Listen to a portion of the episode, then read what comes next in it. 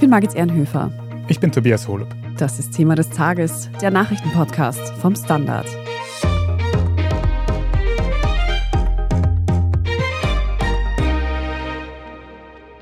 Rund 1400 Kilometer oder 20 Stunden Fahrzeit sind es von Wien nach Kiew, zumindest dann, wenn man mit dem Autobus fährt. Es ist eine der letzten Möglichkeiten, in die Ukraine zu gelangen und unsere Kiew-Korrespondentin Daniela Brugger hat diese Reise auf sich genommen. Sie erzählt uns heute, wie eine solche Fahrt ins Kriegsgebiet abläuft. Wir besprechen, wie es für die Busfahrer ist, regelmäßig zwischen Krieg und Normalität zu pendeln. Und wir stellen die Frage, wie es sich für Geflüchtete anfühlt, in eine zerstörte Heimat zurückzukehren. Daniela Pugger, du berichtest für den Standard direkt aus Kiew und du befindest dich auch nach einer kurzen Pause über den Jahreswechsel mittlerweile wieder vor Ort. Angereist bist du dieses Mal mit dem Autobus. Kannst du da ein bisschen etwas dazu erzählen, wie diese Reise war und ob du auch gut angekommen bist? Genau, also ich habe den Bus dieses Mal genommen von Wien nach Kiew und da kann man ganz normal in Erdberg eben sich in den Bus setzen und wird dann auch noch von so einer Reklame verabschiedet, wo eben auf Englisch steht, Keep Vienna in a dear memory, have a nice trip. Und dann setzt man sich in den Bus und kann direkt nach Kiew fahren.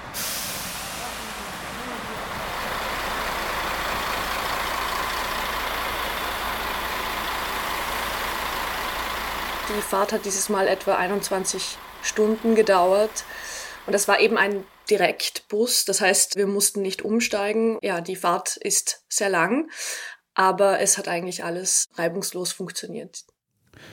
Wenn man jetzt da in Wien in den Bus steigt und in die Ukraine fährt, doch in ein Land, in dem Krieg herrscht, was ist da für eine Stimmung im Bus? Das muss ja auch ganz was Besonderes sein, oder? Also in Erdberg, bevor wir eben in den Bus eingestiegen sind, haben sich zum Beispiel einfach viele Menschen voneinander verabschiedet, wurden zum Beispiel von Freunden oder von den Ehemännern zum Bus gebracht und da haben sich wirklich auch diese Abschiedsszenen gezeigt, die man oft beobachten kann an Bahnhöfen oder an Busbahnhöfen. Das heißt, die Stimmung ist eher ja, bedrückt und ernst. Und man merkt auch, dass vor allem jene Ukrainer und Ukrainerinnen, in meinem Fall waren es vor allem Frauen, die lange nicht in der Ukraine waren, sehr angespannt sind, weil sie nicht wissen, was sie dort erwartet.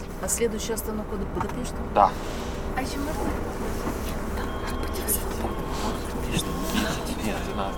Man muss es auch immer mitdenken, dass die Ukrainer und Ukrainerinnen seit diesem Krieg unterschiedliche Erfahrungen machen. Das heißt, die Menschen, die im Land geblieben sind, die haben diese Bombardements miterlebt, die Explosionen gehört, die Sirenen. Und dann gibt's aber die Menschen, die diese Fluchterfahrung gemacht haben. Und das ist eine völlig andere Erfahrung. Das heißt, man erlebt ja aus der Ferne mit, was im eigenen Land passiert mit den Mitmenschen, mit den Freunden und Familienmitgliedern. Und das heißt, diese Menschen, die lange nicht in der Ukraine waren, die jetzt zum Beispiel mit mir zurückgefahren gefahren sind, die waren sehr besorgt und wirklich auch ja sehr ängstlich am Anfang und mit mir waren wie gesagt vor allem Frauen und Kinder an Bord und die Busfahrer bemühen sich dann erstmal darum, dass sich diese Menschen wohlfühlen an Bord und fragen auch ja, was können wir noch machen? Passt die Temperatur? То, що білети перевіряв, звати Андрій. І ми так вас будемо супроводжувати до самого Києва. Hier können Sie noch Wasser haben und wenn Sie sich umsetzen möchten, ist das auch kein Problem. Dann lockert sich die Stimmung langsam auf. Man hört dann im Radio Jazzmusik und fährt dann erstmal los und eben noch durch diese EU-Länder bis an die ukrainische Grenze und ja, dann sind die Menschen meistens erstmal müde, weil diese Fahrt so lange dauert und sobald man dann in der Ukraine ist, lockert sich die Stimmung aber eben auch und dann sagen auch viele Menschen, ja, endlich sind wir zu Hause.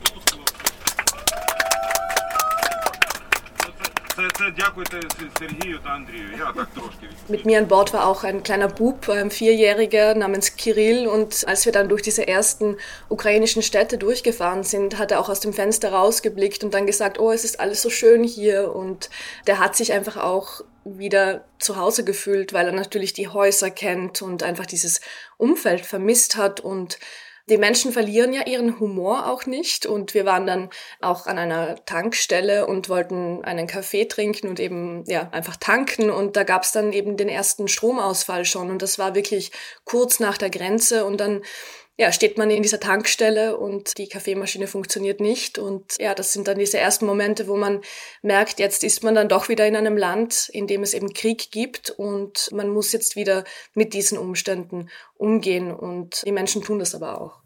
Und wenn man da nun im Bus sitzt und aus dem Fenster schaut und durch die Ukraine Richtung Kiew fährt, bekommt man da viel vom Krieg mit? Ja, also sobald man zum Beispiel die Stadt Lviv in der Westukraine erreicht, sieht man die ersten Panzersperren, die eben neben der Straße bereitstehen und eben auch schon seit Monaten auch dieses Straßenbild dominieren in der Ukraine. Und man sieht auch die ersten ja, Schützengräben auch außerhalb der Stadt und wirklich auch die Anwesenheit des Militärs natürlich.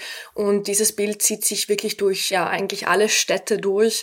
Und man sieht auch noch die früheren Checkpoints, die ja die territorialen Verteidigungskräfte Sicherheitskräfte damals bewacht haben. Und sobald man dann in die Region Kiew kommt, sieht man auch wirklich neben den Straßen die ersten zerstörten Tankstellen, Häuser, ausgebrannte Wohnblocks und man ist dann sozusagen wieder voll drinnen in dieser Kriegsrealität. Hm. Du hast jetzt schon ein paar verschiedene Orte angesprochen, die man passiert, zum Beispiel Lviv in der Westukraine. Was für eine Route nimmt denn dieser Reisebus eigentlich genau? Also wir sind durch Ungarn gefahren und der erste Stopp war eben dementsprechend Budapest, wo auch noch einige Leute zugestiegen sind und dann fährt man relativ direkt nach Kiew. Also ich glaube, wir hatten insgesamt fünf Stops, unter anderem in Lviv in der Westukraine, wo eben auch viele Menschen dann aussteigen. Und es gibt dann verschiedene Routen. Man kann auch durch die Slowakei fahren oder eben über Polen. Und zusätzlich gibt es auch noch die Zugverbindungen. Also es gibt auch einen Direktzug von Wien nach Kiew. Allerdings ist er oft ausgebucht. Und die Fahrt dauert dann mit dem Zug natürlich nochmal länger und das ist auch der Grund, weshalb viele Menschen dann auf den Bus umsteigen, einfach weil die Tickets teilweise günstiger sind oder weil der halt einfach auch fast täglich fährt. Und diese Direktverbindung schätzen natürlich viele, weil die Menschen natürlich auch Gepäck haben und ja, man ist da eh schon so lange unterwegs. Das heißt, der Bus ist teilweise einfach die einfachere Option. Und gibt es dann eigentlich auf dieser Fahrt, mir fällt jetzt kein besseres Wort ein, als Hindernisse, die einen aufhalten? Gibt es Grenzkontrollen? Muss man lange warten zum Beispiel?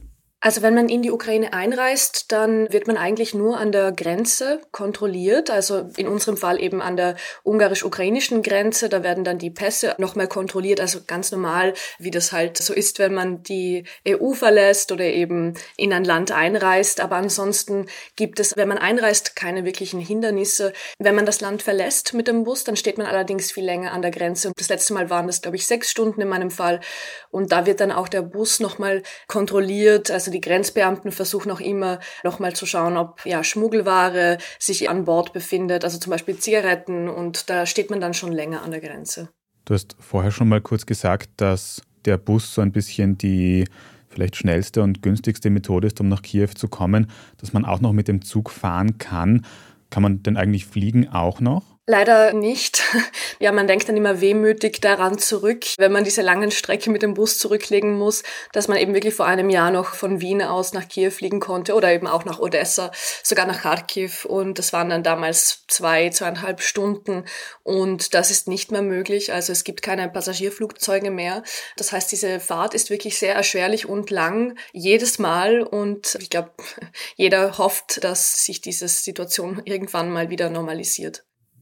Das Hoffen auf die Rückkehr zur Normalität betrifft natürlich nicht nur jene, die vorübergehend in die Ukraine oder nach Kiew reisen, sondern vor allem auch die Menschen, die hier von diesem Krieg betroffen sind und ihre Häuser, ihre Heimat verlieren. Wir machen jetzt eine kurze Werbepause und sprechen dann noch darüber, wer denn mit dir dann jeder noch im Bus gesessen ist und wie es auch den Busfahrern damit geht, ständig zwischen Normalität und Kriegszustand zu pendeln. Wir sind gleich zurück.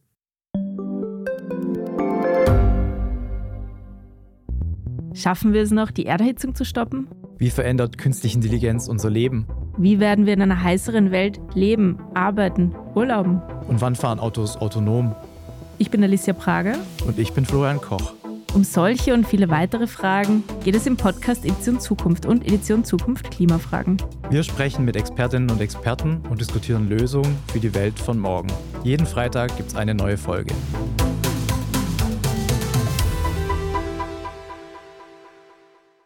Daniela, jetzt nimmst du ja diese doch auch beschwerliche Reise auf dich, unter anderem weil du Journalistin bist und eben auch aus beruflichen Gründen in die Ukraine reist, während dort Krieg herrscht. Wie schaut es eigentlich mit den anderen Menschen aus, die da im Bus gesessen sind mit dir? Du hast schon gesagt, dass das viele Frauen sind. Was sind das für Menschen? Welche Gründe haben die, dass sie eben jetzt gerade nach Kiew fahren? Ich konnte mich dann eben auch mit einigen meiner Mitreisenden unterhalten und da gab es eben zum Beispiel eine 18-jährige junge Frau aus Kiew, die hat für zwei Wochen ihre Mutter in Wien besucht. Die fährt eben wieder zurück nach Kiew, weil sie dort lebt. Dann gab es Menschen, die wirklich seit Monaten nicht mehr in der Ukraine waren, weil sie eben aufgrund des Krieges geflüchtet sind. Und dann gab es auch Einzelne, die Familienmitglieder in der Ukraine besuchen wollten, zum Beispiel weil Familienmitglieder krank sind oder weil sie sich einfach auch um bestimmte bürokratische Dinge kümmern mussten. Also hier geht es auch oft um Dokumente, um Papiere, die muss man einfach erneuern. Und das heißt, hier gibt es einfach auch immer wieder den Bedarf, dass man eben einreist und nach dem Rechten sieht. Und auf dieser Fahrt habe ich dann auch noch Lena kennengelernt. Э, Eine 34-jährige Ukrainerin Ukrainerin, die eben seit Monaten mit ihrer Mutter in Passau, also in Deutschland, lebt, die eben aufgrund des Krieges geflüchtet ist. Und sie stammt selbst aus Kharkiv und sie ist jetzt zurückgefahren in die Ukraine und wollte eben auch nach ihrer Wohnung schauen, weil die eben auch durch diese ständigen Angriffe beschädigt wurde. Und ja, die hat uns ja erzählt, wie sie sich dabei fühlt und eben warum sie jetzt zurückfährt. Im Moment lebe ich in Passau mit meiner Mutter, mit dem Hund, mit der Katze. Jetzt fahre ich nach Hause nach Charkiw. Ich habe meine Freunde vermisst. Das letzte Mal war ich im Juni dort, um ein Fenster zu reparieren. Denn das wurde getroffen, als ich gerade zu Hause gesessen bin und Tee getrunken habe. Zuerst habe ich es selbst mit einem Brett repariert. Jetzt bin ich wieder auf dem Weg nach Hause. Vielleicht lasse ich mir ein Fenster einbauen, wenn es nicht zu teuer ist ja, Lena ist eben eine von sehr vielen Ukrainerinnen, die geflohen ist aus der Ukraine und die eben in EU-Ländern untergekommen sind. Aber die hat, wie sehr viele, eigentlich gar nicht vor, dort zu bleiben und fühlt sich da jetzt nicht unbedingt wohl und möchte da jetzt nicht den Rest ihres Lebens verbringen, sondern möchte einfach zurück nach Hause und eben ihr altes Leben zurück. Und das ist aber gar nicht so einfach.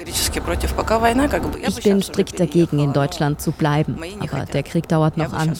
Ich würde jetzt sofort wieder umziehen, aber meine Familie will das nicht. Einige meiner Freunde sind bereits zurück. Sie sind aus der Region Schmelnitskir, aus einem Dorf. Sie sind letzte Woche zurückgekommen. Ein anderer Freund lebt auch in Tschernowitz. Sie sind jetzt zurück, aber erst einmal nur vorübergehend, denn die Wohnung, in der sie nun leben, ist auch nur vorübergehend. Und für alles, was vorübergehend ist, braucht man Geld für die Miete. Und es ist wenig Geld da.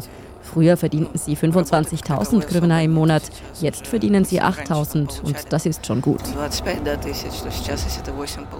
Viele verschiedene Einzelschicksale, die da in diesem Bus aufeinandertreffen. Wer noch eine ganz entscheidende Rolle dabei spielt, sind natürlich die Busfahrer. Daniela, wer ist denn das? Wer sind die Menschen, die diese Busse lenken? Ja, diese Busse werden in der Regel von ukrainischen Männern gefahren und auch mit denen konnte ich auf der Fahrt sprechen. Also zum Beispiel mit Pascha, der selbst aus Tschernihiv stammt und der eben sehr bemüht war darum, dass die Menschen sich an Bord wohlfühlen und der sich wirklich auch sehr rührend gekümmert hat um die Reisenden und vor allem auch um jene, wo er gemerkt hat, dass die sich jetzt nicht ganz wohlfühlen. Und mit dem habe ich eben darüber gesprochen, warum er eigentlich das Land verlassen kann und auch wie er diese Zeit wahrnimmt, wenn er eben außerhalb der der Ukraine ist als ukrainischer Mann, denn die dürfen ja eigentlich die Ukraine nicht verlassen oder nur unter bestimmten Voraussetzungen. Und Busfahrer wie Pascha, die zählen eben dazu. Meistens sind wir vier Tage unterwegs. Wir sind am Freitag losgefahren, am Samstag in Wien angekommen und haben eine Nacht im Hotel verbracht. Heute sind wir wieder abgereist und morgen werden wir in Kiew sein. Im Hotel haben wir nur geschlafen. Wir haben uns ausgeruht und jetzt fahren wir alle zurück. Die Firma bezahlt alles. Die Bedingungen sind sehr komfortabel. Wenn man das so hört, dann klingt es fast nach einem halbwegs normalen Busfahrerjob, wie man sich halt auch innerhalb von Österreich oder Europa vorstellt. Aber es geht eben doch durch ein Kriegsgebiet. Ist diese Strecke zwischen, sagen wir, Wien und Kiew eigentlich gefährlich für die BusfahrerInnen? Also es ist ja so, dass es seit dem Krieg eigentlich keine Region und keinen Job in der Ukraine gibt, der ungefährlich ist. Jeder hat das Gefühl, wenn er im Land ist, dass er eigentlich mehr oder weniger zu jeder Zeit irgendwie betroffen sein kann von Explosionen oder von Beschuss. Und das heißt, natürlich ist auch der Job als Busfahrer nicht ungefährlich. Allerdings spielen die Männer, mit denen ich jetzt gesprochen habe, im Bus dieses Risiko ein bisschen runter und sagen auch, nein, also sie fühlen sich ganz normal und es ist irgendwie eh alles in Ordnung. Aber natürlich natürlich alles, was sich in diesem Land abspielt, mittlerweile birgt ein sehr großes Risiko. Und das heißt ja, auch dieser Beruf ist natürlich nicht ohne. Was schwierig ist, ist, wenn man nach Hostomel zurückkommt und dort die zerstörten Häuser sieht. Das ist hart. Ansonsten ist nichts hart in diesem Leben. Die Arbeit als Fahrer gefällt mir. Ich fahre gern mit dem Bus. Während dieser Arbeit kann ich meine Gedanken an die Vergangenheit vergessen. Noch gibt es keine Schwierigkeiten. Man muss nur Respekt für die Menschen um einen herum haben und sich selbst respektieren. Daniela, du hast vorhin schon gesagt, für diese Busfahrer gilt eine Ausnahmeregel. Sie dürfen die Ukraine verlassen. Wie genau funktioniert denn das? Genau, also an sich dürfen ja Männer zwischen 18 und 60, also im wehrfähigen Alter, das Land seit Kriegsbeginn nicht mehr verlassen. Aber es gibt eben auch Ausnahmen und unter anderem dürfen Busfahrer, die zum Beispiel humanitäre Hilfe oder eben Lebensmittel transportieren oder Zivilisten, das Land aufgrund einer Ausnahmeregelung auf kurze Zeit verlassen. Und in der Ukraine gibt es dieses sogenannte Schlerch-System. Das bedeutet, dass eben Fahrer in diesem wehrfähigen Alter registriert werden und aufgrund dieser Registrierung sind dann die Grenzbeamten im System, dass es eben diese Ausnahmeregelung gibt für diese Männer, dass die eben einen wichtigen Job auch erfüllen und das ist eben eine dieser Ausnahmen und die Männer kommen dann, aber das haben mir auch die Busfahrer versichert, wirklich auch wieder in die Ukraine zurück und haben nicht die Absicht zu fliehen oder eben im Ausland zu bleiben. Ja, ich komme zurück. Ich konnte die Ukraine verlassen. Ich habe meine Papiere, die mir das Recht geben zu gehen. Kiew, Wien, Kiew. Das ist die Arbeit. Ich schätze diejenigen, die kämpfen sehr. Sie haben mich noch nicht einberufen, aber wenn nötig, kein Problem. Ich werde die Ukraine verteidigen. Daniela, vielleicht als Abschlussfrage. Wie ist denn die Lage jetzt aktuell in Kiew? Es ist ja doch noch immer Krieg in der Wie Wird sich das für dich jetzt angefühlt, wieder in ein Kriegsgebiet zurückzufahren? Ja, die Diskrepanz zwischen Wien und Kiew ist natürlich enorm. Also zunächst einmal, man verlässt Wien, eine Stadt, die eben auch, wenn es dunkel ist, unfassbar gut beleuchtet ist und wirklich, wo die Straßen ganz hell sind und wo man eben sieht, dass in jeder Wohnung das Licht brennt und wo man sich einfach auch sehr frei bewegen kann und wo es auch diese Lebensfreude gibt. Vielleicht ist Wien jetzt nicht immer für seine Lebensfreude bekannt, aber natürlich sieht man einfach in den Straßen die Gesichter der Menschen und man sieht eben, wie selbstverständlich sie ihren Alltag bewältigen, aber auch, dass sie unfassbar viel Zeit haben, um jetzt zum Beispiel ihren Hobbys nachzugehen und eben auch das Leben ja zu genießen. Und wenn man dann in Kiew ankommt, dann ist diese Stimmung, dieses Gefühl natürlich ein ganz anderes. Die Straßen sind nachts einfach beinahe stockdunkel. Man sieht teilweise Wohnblocks, wo wirklich kein Fenster beleuchtet ist und wo man das Gefühl hat, dass da eigentlich niemand wohnt. Aber natürlich wohnen da auch Menschen, aber eben unter anderen Umständen, nämlich unter diesen ständigen Stromausfällen.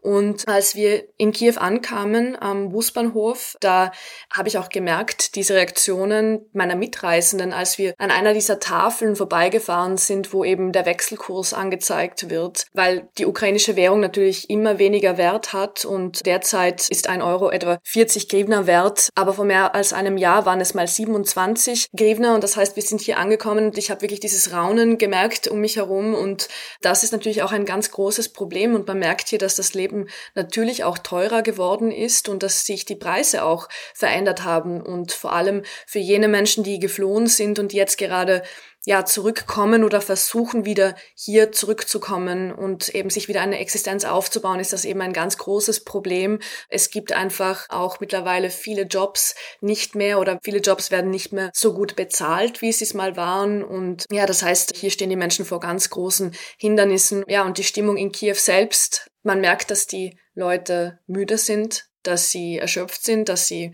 unter diesen schweren Bedingungen versuchen weiterzumachen.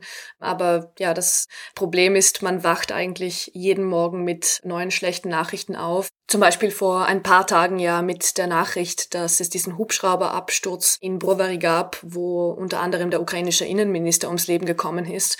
Und das heißt, man kommt hier auch gar nicht wirklich aus dieser Nachrichtenspirale heraus und versucht sich auch immer auf dem Laufenden zu halten, aber man kann nicht wirklich eine Pause für sich einlegen und einfach mal ausschalten und abschalten und sich erholen. Man kann sich das fast nicht vorstellen, diesen Kontrast zwischen der Ukraine mit all diesen Gefahren und Herausforderungen, die es gibt, und eben hier in Wien, wo der Alltag ruhig weiterläuft wie immer. Und wahrscheinlich ist gerade so eine Busfahrt von Wien nach Kiew da auch irgendwie das beste Beispiel für diesen Kontrast, für diesen Unterschied. Also danke dir, Daniela, dass du uns da teilhaben lassen hast. Und wir werden sicher in den nächsten Wochen auch noch in Kiew öfter mit dir reden. Also vielen Dank, Daniela Brugger. Sehr gerne, vielen Dank für die Einladung. Wir sprechen jetzt in unserer Meldungsübersicht gleich noch darüber, was denn die deutsche Außenministerin zu möglichen Lieferungen von Kampfpanzern in die Ukraine meint. Wenn Ihnen dieser Podcast bis hierhin aber schon gefallen hat, dann abonnieren Sie uns am besten gleich auf Ihrer liebsten Podcast-Plattform, egal ob Spotify oder Apple Podcasts, dann verpassen Sie auch keine weitere Folge mehr. Bei der Gelegenheit können Sie uns auch eine gute Bewertung geben, das hilft unserer Sichtbarkeit nämlich sehr. Jetzt aber dranbleiben, gleich gibt es die Meldung.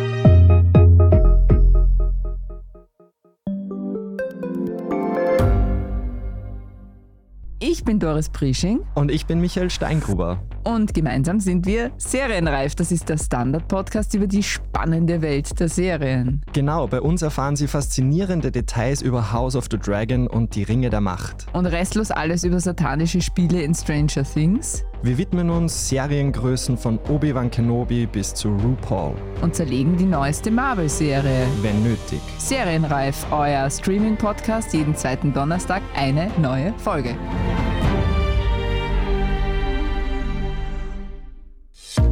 Und hier ist, was Sie heute sonst noch wissen müssen. Erstens, in Deutschland wird noch immer über die Lieferung von Leopard-Kampfpanzern an die Ukraine diskutiert. Gestern am Sonntag hat die deutsche Außenministerin Annalena Baerbock von den Grünen mit einer Aussage aufhorchen lassen. Deutschland würde demnach nicht blockieren, wenn ein Drittland, wie zum Beispiel Polen, Leopard-Panzer aus den eigenen Beständen an die Ukraine liefern will. Laut Baerbock hätte bisher zwar kein Land um die dafür notwendige Genehmigung angesucht, Polen hat kurz nach ihrer Ansage aber erklärt, dass es nun genau das tun will. Der deutsche Kanzler Olaf Scholz von der SPD wollte bisher ja keine Leopardpanzer aus dem deutschen Bestand liefern. Übers Wochenende haben PolitikerInnen aus den Regierungsparteien SPD und FDP heftig über das Thema gestritten. Zweitens, heute Montag soll es ein Urteil im Prozess um den ehemaligen grünen Gemeinderat Christoph Chorherr geben. Zum Zeitpunkt dieser Aufnahme befand sich das Gericht aber noch in Beratung. Zur Erinnerung, im Prozess ging es um Chorherrs wohltätigen Verein, für den der Politiker Spenden lukriert hatte. Unter den SpenderInnen gab es auch Verbindungen zu erfolgreichen Unternehmern wie René Benko oder Michael Theuner. Die Korruptionsstaatsanwaltschaft hat vermutet, dass diese sich im Gegenzug für eine Spende ein Entgegenkommen bei Bauprojekten erwartet hätten. Chorherr war damals Planungssprecher bei den Wiener Grünen, die auch in der Stadtregierung saßen. Sobald es ein Urteil gibt, lesen Sie das natürlich im Live-Ticker auf der Standard.at. Und drittens, künstliche Intelligenz wie ChatGPT verändert aktuell ja viele Branchen, insbesondere zum Beispiel den Bildungsbereich. Darüber haben wir in unserer vorherigen Podcast-Folge gesprochen, sehr gerne nachhören. Weniger erfolgreich läuft es aber teilweise für militärische KI, wie der Militärexperte Paul Sherry in seinem Buch beschreibt. Demnach hätte das US-Militär ein KI-Erkennungssystem getestet, in dem acht Marinesoldaten angewiesen wurden, sich unbemerkt an den KI-Roboter anzuschleichen. Die Erfolgsquote der KI 0%. Alle Marines haben die KI überlistet. Und zwar mit, sagen wir mal, banalen Tricks. Zwei Soldaten haben sich via Purzelbaum fortbewegt, zwei weitere haben sich kichernd unter Pappkartons versteckt und ein dritter hat sich mit Ästen als Baum verkleidet. Der Grund für den Misserfolg? Bisher wurde die KI nur mit Material trainiert, das Menschen beim langsam Gehen zeigt, aber eben nicht bei Purzelbäumen oder ähnlichem. Das dürfte sich jetzt wohl ändern. Das heißt, wer sicher gehen will, dass einen keine KI verfolgt, bewegt sich ab jetzt am besten nur mit Purzelbäumen fort. Alles weitere zum aktuellen Weltgeschehen finden Sie wie immer auf der Standard.at. Und jetzt noch ein kleiner Hörtipp. In unserem Schwester-Podcast Inside Austria ist am vergangenen Wochenende der zweite Teil der Wirecard-Serie online gegangen. Da geht es um Wirecard Kontakte zur österreichischen Politik, zum Beispiel darum, wie die Wirecard-Affäre mit Sebastian Kurz zusammenhängt, mit der FPÖ und mit einem Asyllager in Libyen. Inside Austria hören Sie überall, wo es Podcasts gibt. Falls Sie noch Feedback oder Anmerkungen für uns haben, dann schicken Sie diese gerne an podcast.derstandard.at. Und wenn Sie unsere journalistische Arbeit hier beim Standard unterstützen möchten, dann können Sie das zum Beispiel tun, indem Sie ein Standard-Abo abschließen. Wenn Sie unseren Podcast über Apple Podcasts hören und uns direkt unterstützen möchten, dann kann man dort ein paar Euro für ein Premium-Abo zahlen und uns in Zukunft ohne Werbung hören. Und wenn Sie uns ganz besonders unterstützen möchten, dann gibt es aktuell die Möglichkeit, Thema des Tages für den Ö3 Podcast Award zu nominieren. Dauert nur ein paar Minuten und den Link dazu finden Sie in den Show Notes. Danke für jede Unterstützung. Ich bin Tobias Holub. Ich bin Margit Ehrenhöfer. Danke auch fürs Zuhören und bis zum nächsten Mal.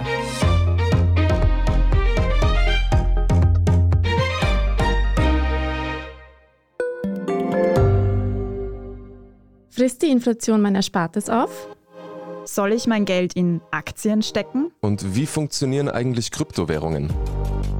Ich bin Davina Brumbauer. Ich bin Helene Dallinger. Und ich bin Max Leschanz. Im neuen Standard-Podcast Lohnt sich das? sprechen wir über alles rund ums Thema Geld und Geldanlage. Wie man in Aktien investiert, ob der Traum vom Eigenheim noch realistisch ist und was genau hinter einem NFT steckt. Im Gespräch mit ExpertInnen gehen wir jede Woche diesen und vielen weiteren Fragen auf den Grund. Lohnt sich das? Der Standard-Podcast über Geld findet ihr auf der Standard.at, auf Apple Podcasts, auf Spotify und überall, wo es Podcasts gibt.